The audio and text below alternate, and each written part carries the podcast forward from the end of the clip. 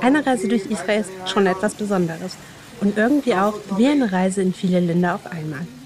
Obwohl das Land mit gerade einmal 22.145 Quadratkilometern nicht gerade groß ist.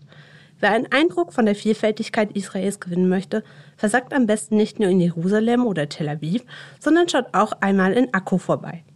Die antike Hafenstadt war für Römer und Kreuzritter einst das Einfallstor nach Israel. Mein Name ist Sabine Winkler, freie Autorin bei Travelbook und ich nehme euch heute mit auf eine Zeitreise zwischen orientalischen Märkten, Kreuzritterfestungen und beeindruckenden Moscheen. In fünf Minuten um die Welt. Der tägliche Reisepodcast von Travelbook. Heute geht's nach Akko. Damit ihr einen perfekten Überblick habt, starten wir erst einmal mit ein paar schnellen Fragen. Entweder oder.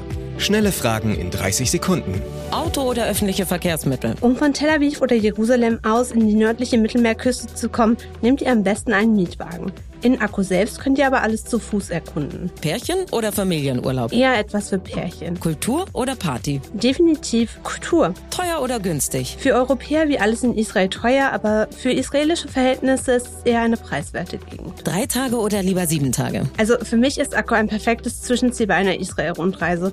Das kann für nur einen Tag sein. Wer richtig eintauchen will in das orientalische Feeling aus Kreuzritterzeiten, bleibt zwei bis drei Tage.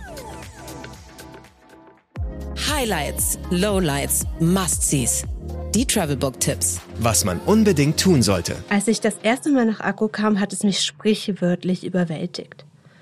Wenn man seinen Mietwagen abstellt, erblickt man erst einmal eine monumentale, kilometerlange Stadtmauer, die die Stadt umgibt. Diese Wehr- und Befestigungsanlage wurde im 12. Jahrhundert von den christlichen Kreuzrittern erbaut, später von den Türken im 18. Jahrhundert wieder instand gesetzt. Das monumentale Bauwerk zeugt von der einmaligen Geschichte der Stadt. Und wenn ihr den Spazierweg entlang der Befestigungstürme abgeht, bekommt ihr einen wunderbaren ersten Überblick von Akko. Am nordöstlichen Eckturm könnt ihr die angeblichen Kanonen Napoleons sehen, die allerdings erst lange nach seinem Tod irgendwo in Belgien gegossen wurden. Der südwestliche Teil der Mauer geht an der Meerseite Akkus entlang und gehörte einst zum Tempelorden. Was man unbedingt tun sollte. In Akkus kleinen, engen Gassen kann man schon einmal das Gefühl bekommen, sich verlaufen zu haben. Aber das ist kein Problem, wenn Markt ist. Er schlängelt sich durch die gesamte Akkuer Altstadt, die übrigens zum UNESCO-Weltkulturerbe gehört. Gewürze, Musikinstrumente, Backgammon und Schachspiele, Kleidung. Hier bekommt ihr einen authentischen Eindruck orientalischer Basarkultur. Besonders sehenswert ist der sogenannte Weiße Markt in der Nähe der El Jessar Moschee. Wo gibt es die besten Restaurants? In Akko gibt es nicht viele Restaurants und viele schwören auf den Streetfood vom Markt. Aber diejenigen haben wohl noch nichts von Uriburi gehört. Das kleine Lokal direkt am Hafen Akkus ist eines der besten Fischrestaurants in Israel. Wirklich wahr. Der Besitzer und Künstler Uri Jeremias bietet hier nur das an, was er selbst gerne isst. Und es ist einfach so, so köstlich.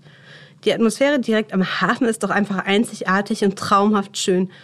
Ganz perfekt wird es, wenn ihr in der Dämmerzeit einen Tisch bucht, den Sonnenuntergang beobachtet und im Hintergrund die Gesänge der Muezzin hört.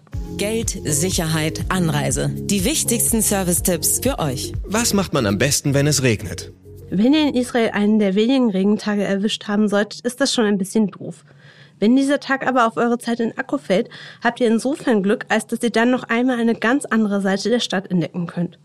Unter der Erde erstreckt sich nämlich eine ganze Kreuzfahrerstadt mit aufwendigen Zitadellen und Säulensälen, die davon zeugen, wie sehr Akku im 12. Jahrhundert von christlichen Kreuzritterorden dominiert war.